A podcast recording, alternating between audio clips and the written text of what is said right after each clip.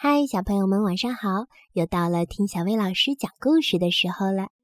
今天小薇老师要给你讲的故事名叫《小猫头鹰的夜游》。小猫头鹰在黑色的夜晚里飞了好长时间，它看到好多小动物在忙着不同的事情。小猫头鹰喜欢这个美好的夜晚。他看见负鼠一家整齐地排成队，摇摇晃晃地往前走，模样很有趣。刺猬在蘑菇丛里这边闻闻，那边闻闻，丑鼬找不到蜗牛，于是吃起了浆果。河岸边，两只河狸正在啃着树干。萤火虫在四周飞来飞去，乌龟把头缩进龟壳里。小猫头鹰去探望小浣熊，他们一起坐在苜蓿丛里。这时，白雾渐渐弥散开来，笼罩在半空中。飞蛾朝着月亮飞去，银色的粉尘从山洞的翅膀上飘落。小猫头鹰想跟着飞过去，可是该回家了。回家的路上，小猫头鹰经过一个轰隆作响的洞穴，大熊在洞里睡觉，鼾声大得像打雷一样。醒醒呀，大熊，不要整个晚上都在睡觉。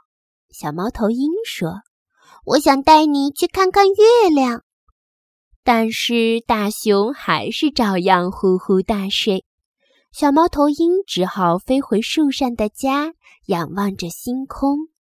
它很想知道大熊有没有见过星星。小猫头鹰坐在树枝上，它多么喜欢夜晚的森林。青蛙低沉的呱呱叫，蟋蟀轻快的叽叽叫。小猫头鹰听见树下传来了一阵沙沙声，是狐狸来和它打招呼了。夜深了，蝙蝠乘着风飞回家。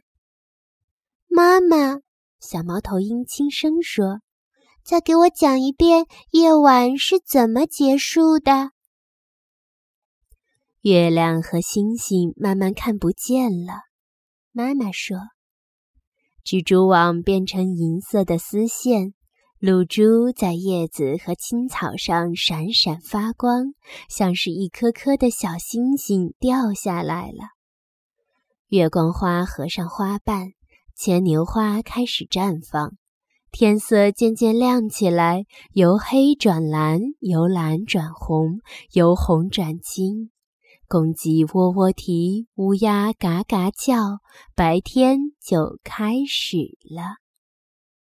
但是小猫头鹰什么也没听见，它已经睡着啦。好啦，今天的故事就到这儿了。要想收听更多好听的睡前故事，就来关注微信公众号“小薇老师讲晚安故事”。小薇老师在这里等你哦，晚安，宝贝。